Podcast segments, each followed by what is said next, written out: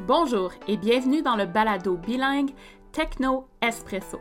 Lors de cette émission, nous vous invitons à partager un café tout en jasant avec des invités passionnants de différents sujets en lien avec la technologie, la pédagogie et beaucoup plus. Mon nom est Joannie Girard et je suis une apprenante à vie, une enseignante, une conseillère pédagogique et aussi votre animatrice. Alors, à votre santé, cheers! Bonjour Marie-Hélène! Bonjour! Ça va bien? Oui, toi? Oui! Donc, merci de te joindre à moi pour jaser de plein de choses sur le balado Techno Espresso. Ben, merci pour l'invitation. C'est ma première expérience en podcast, donc euh, je suis contente d'essayer avec toi. donc, euh, j'ai la chance de te rencontrer cette année au Conseil Viamonde. On a travaillé sur quelques projets dont notre magnifique guide qui s'en vient bientôt, primeur, sur les HAHT. Oui! J'ai tellement hâte qu'il soit terminé, diffusé. Ouais, ouais, ouais, ça, ça, ça sera euh, vraiment chouette. Vraiment. Puis j'avais entendu des belles choses à ton sujet, que tu connaissais plein de choses sur l'enfance en difficulté. Puis on a eu la chance de jaser, puis tu m'as Oui. montré quelques langages des signes. Ouais, quelques petits signes de base.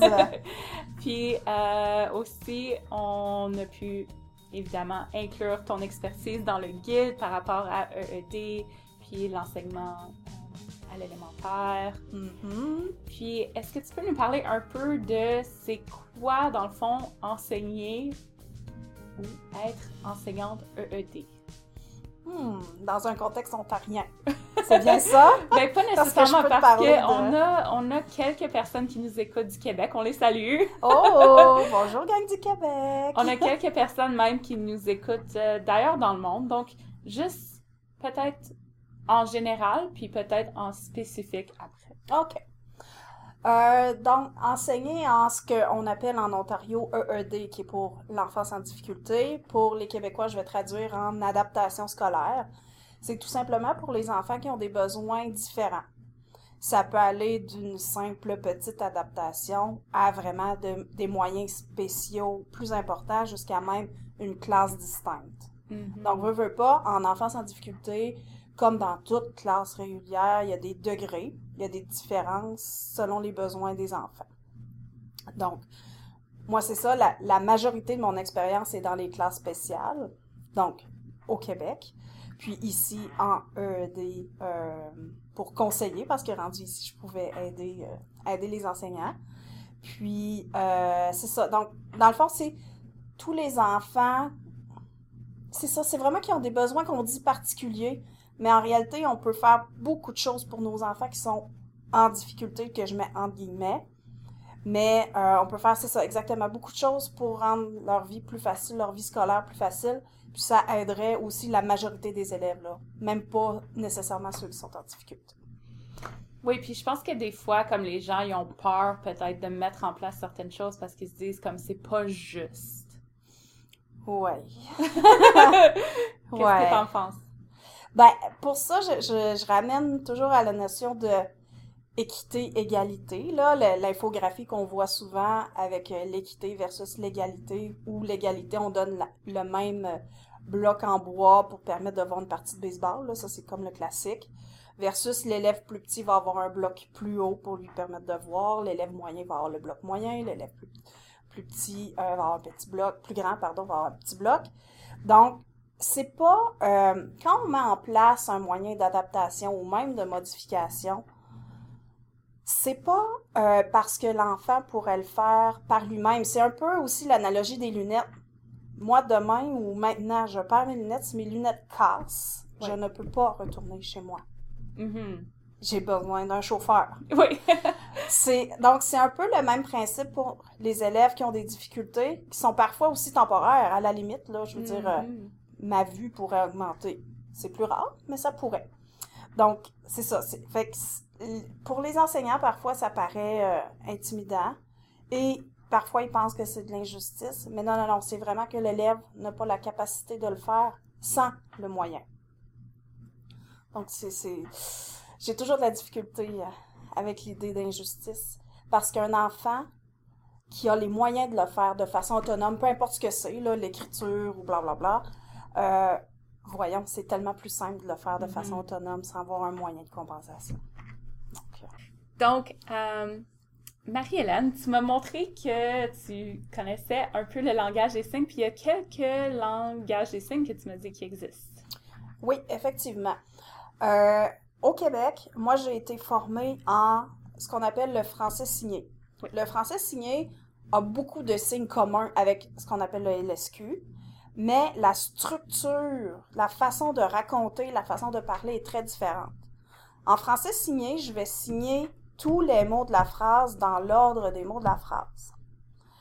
Alors que en LSQ ou en ASL ou en tout ce qui est vraiment langage propre aux gens là, qui, qui sont sourds, eux, ils ont une façon différente de raconter. Ils vont te mettre en contexte et ensuite ils vont dire les mots importants.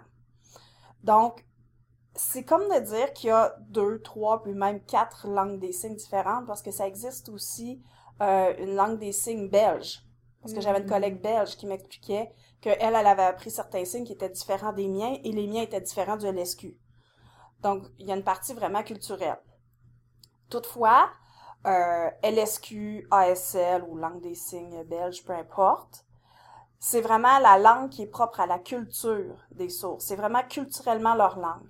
Versus moi, en tant qu'enseignante, en parlant en langage français signé, je... C'était... Comment expliquer ça? C'était un peu euh, une façon de déconstruire leur langue. Donc pour eux, évidemment, ils savaient que j'étais pas, j'étais pas sourde. Mais même là, c'est comme s'il y avait une bonne différence culturelle entre moi et eux. Parce que moi, je ne parlais pas leur vrai langage, je leur parlais le langage de l'école. Les enfants s'adaptaient, ils sont géniaux. Oui. Mais il y a quand même une différence culturelle qui est importante. Parce que c'est, c'est moins respectueux de parler le français signé, mais pour le, le programme de formation de l'école québécoise, c'était vraiment ce qu'on demandait. Mhm. Donc, euh, c'est le beau et le moins beau de la chose. Puis, euh, tu m'avais partagé aussi que tu avais signé une chanson. Oui. Puis je trouve ça tellement beau comme à imaginer ça parce que en plus c'était une chanson qui était en anglais à la base, que tu as traduit en français, que tu as traduit par la suite en langage des signes. Ouais. Donc, ça, ça c'était spécial, c'était un défi personnel. Euh, on m'avait demandé euh, pour un spectacle de chant, une chorale, de signer pour la chanson Imagine des Beatles. Sauf que Imagine est en anglais. Oui. Alors, moi, je devais la traduire dans ma perception francophone et je devais ensuite l'adapter aux signes que je connais en français signé. Donc, c'était quand même plusieurs étapes. Donc, moi, dans ma tête, pendant que tout le monde chantait en anglais, moi, je chantais, mes signes en les faisant. Je remuais pas les lèvres, là, pour pas euh, avoir l'air un peu étrange. Mais je devais comme penser en double, plus me concentrer sur mes signes, parce que veux, veux pas, étant sur scène, c'est gênant, c'est intimidant. Puis t'as peur d'avoir un blanc de mémoire. Oui. Donc, euh, c'était, ça a vraiment été exigeant, là, mais ça a vraiment été aussi enrichissant. Ben, je peux, je peux juste imaginer que de voir un spectacle comme ça, parce que ces jeunes-là n'ont pas nécessairement la chance de pouvoir entendre certains d'entre eux comme du tout, Mhm. j'imagine. Donc, de pouvoir comme voir les paroles, ça devait être quand même comme très émouvant pour eux.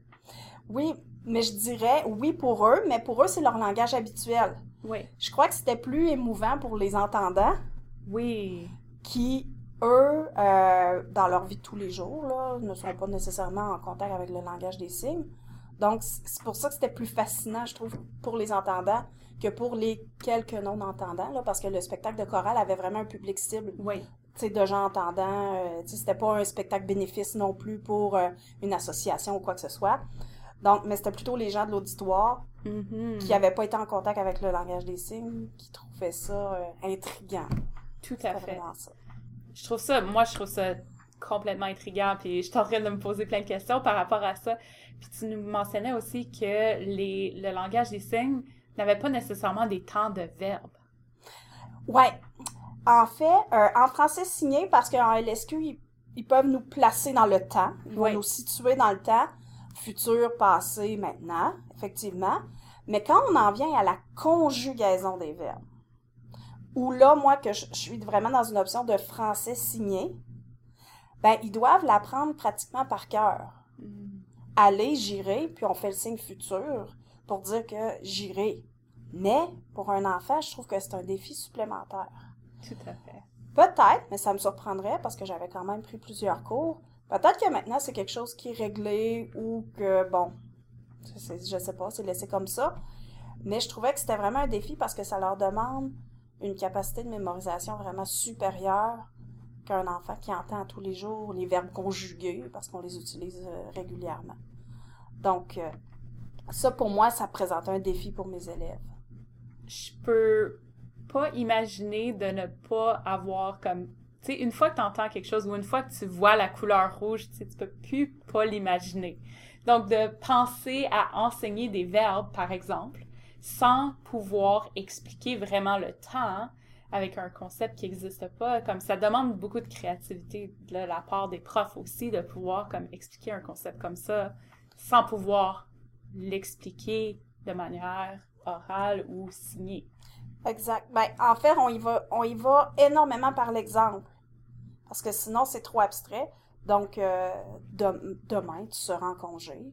Oui. Donc, on essaie, on est vraiment demain ou hier ou tantôt, il y a une minute environ, tu as fait ça. Donc là, OK, on est dans le passé. Puis là, ensuite, tu le mets visuel, hein? Parce que hmm. souvent, ils ont une capacité visuelle vraiment meilleure que la nôtre. Parce que veut, veut pas, ils doivent suivre les signes. Mm-hmm. Donc, eux, ils sont très, très, très attentifs. Versus nous, des fois, on est un petit peu moins attentifs. Puis, euh, c'est ça. Fait qu'on passe par le visuel, on place le temps vraiment avant, avant, futur, plus loin. Puis tu places le jour de la semaine ou tu mets tous les référents que tu peux pour que les élèves comprennent. Mais entre eux, quand ils parlent vraiment en LSQ, parce que c'est leur langue habituelle, euh, je considère qu'ils qu'il se situe très, très bien dans le temps. C'est juste, nous, là, c'est la partie conjugaison. Moi, j'ai trouvé que c'était un défi personnel. Wow! c'était moins agréable. Donc, moi, je me pose la question comme, comment est-ce que le langage des signes peut être utile en classe? En fait, ça me sauve beaucoup, beaucoup de paroles. Effectivement, quand on travaille dans une classe spéciale avec des enfants qui sont en surdité, c'est clair, c'est le moyen de discuter. Sauf que j'ai, euh, suite à cet apprentissage-là, tous mes élèves du régulier, peu importe leur, leur difficulté, devaient apprendre quelques signes de base. Hmm. Ça me permettait de faire de la gestion de classe à distance. je pouvais pointer un élève puis lui faire signe de s'asseoir parce que pour tel moment, il est debout, mais c'est vraiment inutile d'être debout. Je pouvais euh, voir un élève à distance qui perd le fil de sa concentration et lui faire tout simplement un signe pour qu'il retourne à la concentration. Hmm. Donc, les enfants vraiment se pliaient très, très bien au jeu parce qu'ils aimaient ça. Au début, on faisait un, un jeu de oui. mais avec le langage des signes. Donc, c'est comme ça que je leur introduisais tous mes commandements, en guillemets, là, vous comprendrez. Mais toutes mes, mes consignes, je leur faisais apprendre ça. Puis, euh, justement, à distance, je pouvais parler sommairement, là, avec un élève, lui faire un petit rappel d'une consigne, le ramener à la tâche, lui dire de venir me voir, je pouvais me demander d'aller à la salle de bain, je pouvais lui dire oui, je pouvais lui dire non. Euh, donc, des, des petites choses comme ça. Aussi, le fait de parler le langage des signes, c'est souvent très, très, très visuel. Donc, inévitablement, quand je parlais dans la classe, si je disais sous, je faisais le signe sous. Donc, je rendais le concept un petit peu plus visuel pour les enfants qui étaient déjà plus visuels ou qui parfois, là, il y a un moment où il y a une instabilité pour certains concepts, sur, sous, à côté, bon, des petites choses comme ça. Puis, ils étaient tellement habitués de me voir faire le concept que ceux qui avaient des difficultés, je le savais même pas en général parce que je faisais toujours le signe. Puis, veut, veut pas, ça entre dans leur mémoire. Puis, on n'avait plus ces problèmes-là à long terme. Donc, c'est un outil merveilleux. moi, je trouve ça tellement beau parce que vous, vous le, vous l'entendez pas, le signe. Mais, non. elle est en train de les montrer en même temps. Donc, je trouve ça vraiment beau de voir ça. Puis, moi, ça m'intrigue. Puis, vraiment, je suis en train de, comme, trouver ça, comme, tellement beau. Puis, je me demande aussi, comme, pour l'élève, il devait pouvoir, comme, te communiquer quelque chose comme vraiment comme sans déranger toute la classe, comme par exemple d'aller à la salle de bain ou comme j'ai besoin d'aide sans nécessairement le dire à voix haute à tout le monde. Donc, moi, je trouve ça vraiment, vraiment cool.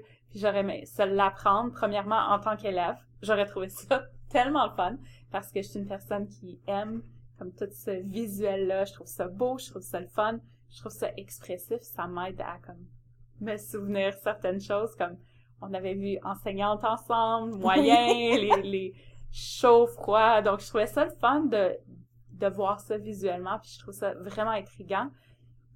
Puis, je peux imaginer un prof qui utilise comme ce langage des signes-là. Puis, en plus que c'est le vrai langage des signes, je trouve ça vraiment encore plus cool. Puis, une des raisons que moi je veux l'apprendre, c'est que pendant nos réunions, je veux qu'on puisse se faire des signes et avoir une autre conversation sans déranger personne. Donc, ça c'est un petit peu mon objectif de pouvoir apprendre une coupe de phrases. On va voir euh, si j'atteins mon objectif avant la fin de l'année. Effectivement, ça peut être drôle. Donc ouais. Donc quand on parle de troubles d'apprentissage, par exemple, euh, est-ce qu'il y a quand même des troubles qui sont plus communs? Qu'on va rencontrer avec nos élèves dans nos classes? Ben, il y a la partie dyslexie. Puis, euh, j'ai le goût de dire que c'est un des défis euh, que je considère un petit peu le plus fréquent. Hmm.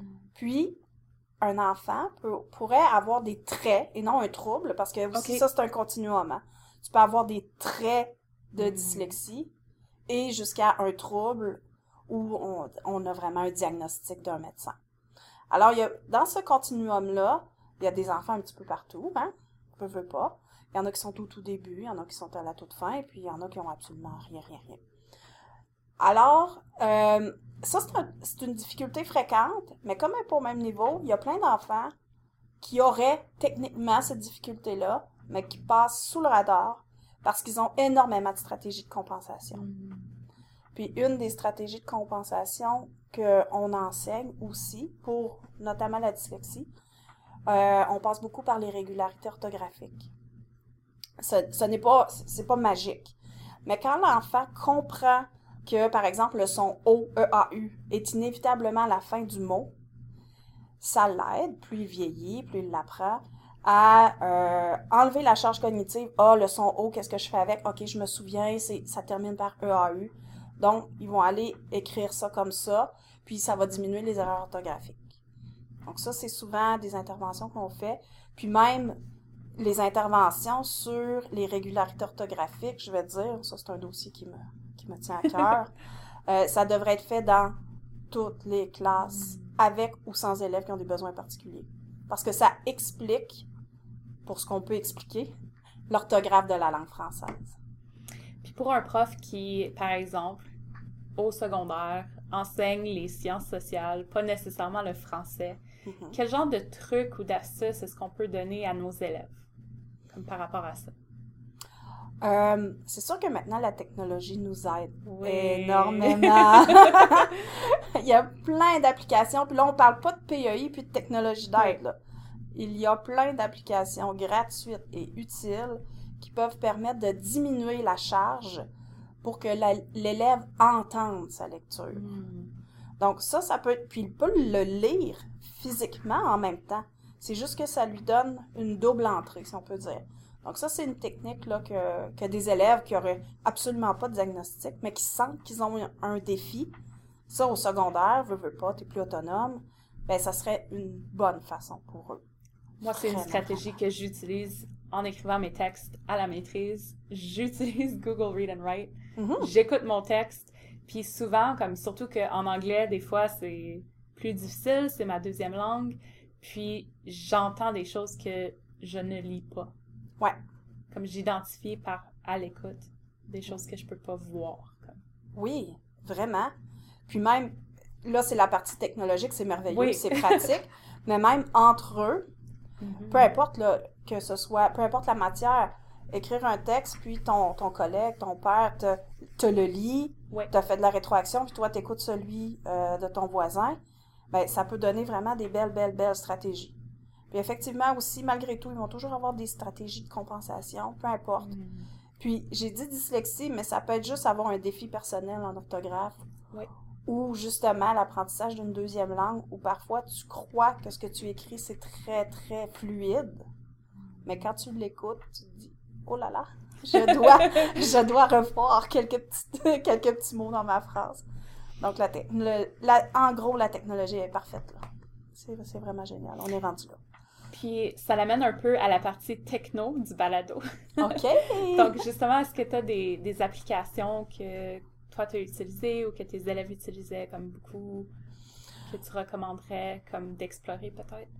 Ben, nous, on est euh, au conseil ici. Euh, nous sommes avec euh, Microsoft. Donc, Microsoft Office Lens qui permet de prendre une photo à l'aide de ton cellulaire ou d'un iPad ou à la limite d'un d'un ordinateur qui a la fonction photo un peu type iPad. Tu peux prendre la photo d'un texte et en quelques secondes, il se traduit en texte qui peut être lisible. Ça peut être un texte écrit à la main.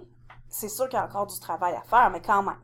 Ça peut être des notes prises à la main ou, encore mieux, un livre avec le caractère habituel du livre. Donc ça, cette partie-là, technologie, wow! L'an passé, je, je faisais que ça, surtout au secondaire, pour euh, un élève qui, qui, veut travailler, qui veut lire son texte, mais que il a, une, il a une lecture extrêmement lente, lente au point où ça vient jouer dans la compréhension. Mm. à ce moment-là, s'il se fait lire son texte, ben, il comprend. Parce que son problème, c'est la lenteur de lecture, c'est pas la compréhension. Mm.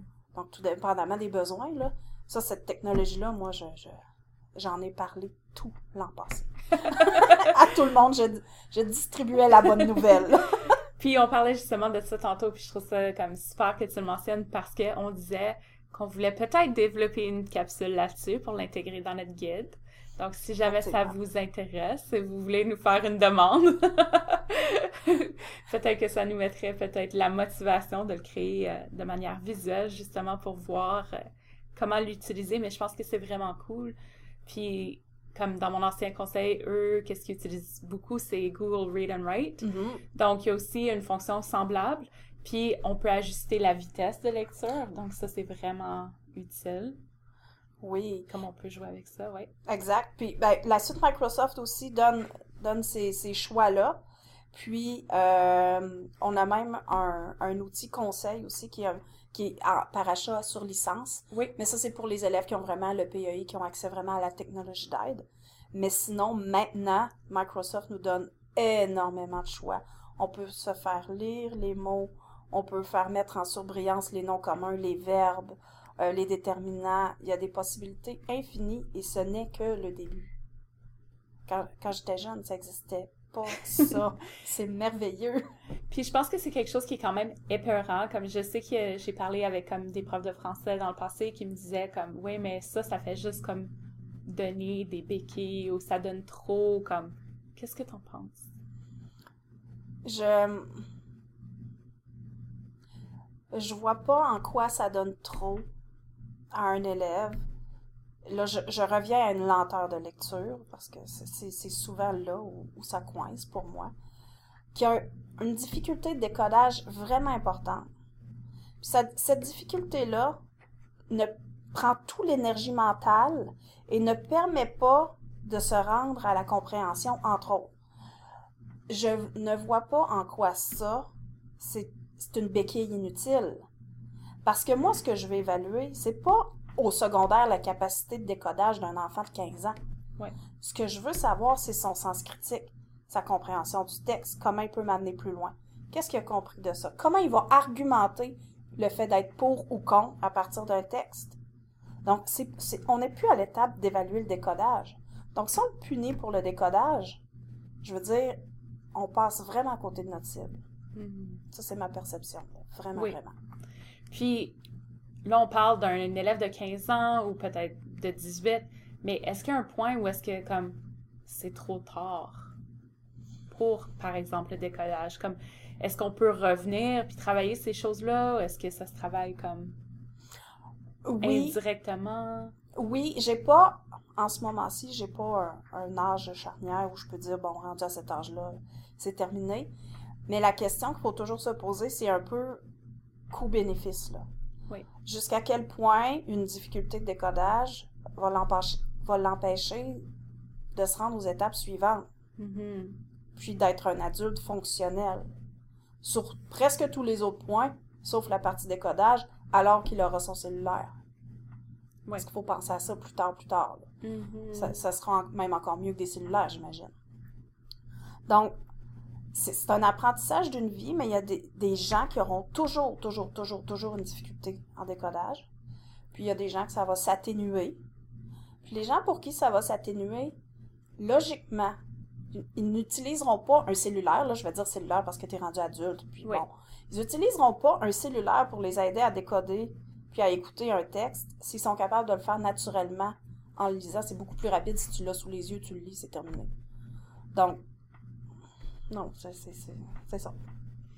Puis, moi, je pense personnellement, c'est une croyance, mais je crois que les élèves qui ont comme certains troubles d'apprentissage, comme je pense à un de mes élèves l'année passée qui avait peut-être plus de difficultés justement avec la lecture, euh, puis il prenait mon cours d'informatique, puis comme c'est lui qui réussissait en premier à résoudre les problèmes parce que il avait tellement de résilience, puis il était habitué à bûcher, tandis que les autres, comme ils abandonnaient.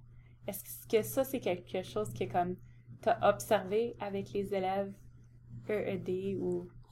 Ben, tous ceux qui arrivent à mettre justement en place des stratégies de compensation, qui en viennent à être fatigués de leurs difficultés, Oui. hein, parce que c'est exigeant, c'est très, très ex- exigeant. Donc, ils se trouvent toutes sortes de moyens pour réussir. Puis, je trouve que ça travaille leur créativité. Puis, en plus, ceux qui vont vraiment travailler très, très fort puis qui veulent réussir, euh, là, on tombe souvent dans la détermination.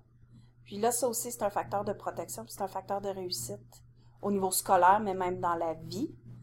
Euh, il peut y avoir des gens très, très, très doués pour qui ce sera toujours facile l'école, mais toute la partie détermination, si elle n'est pas là, on pourrait en arriver à quelqu'un qui est extrêmement doué, qui va techniquement moins loin selon nos conceptions là, Oui.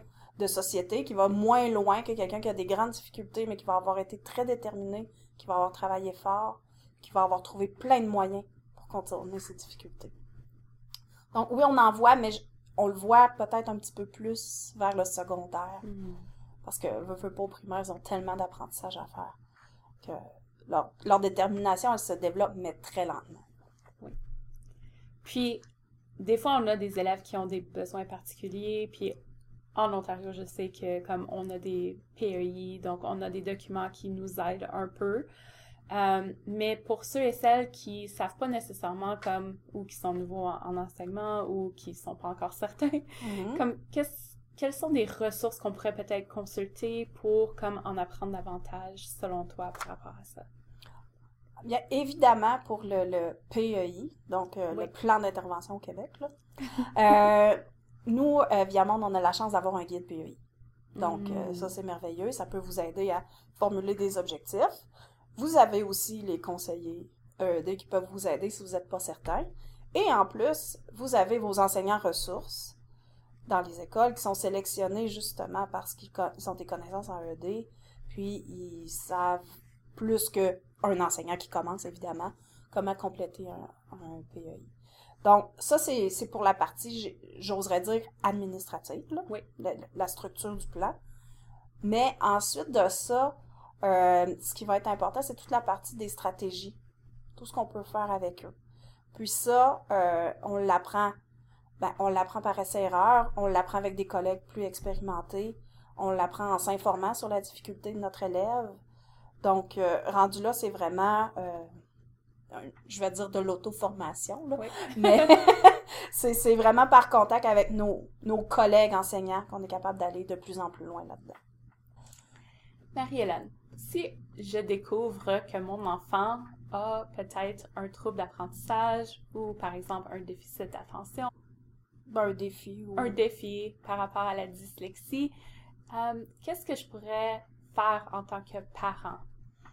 Quels conseils ou recommandations pourrais-tu me donner? Étape 1, Oui. parler avec votre enfant. Oui.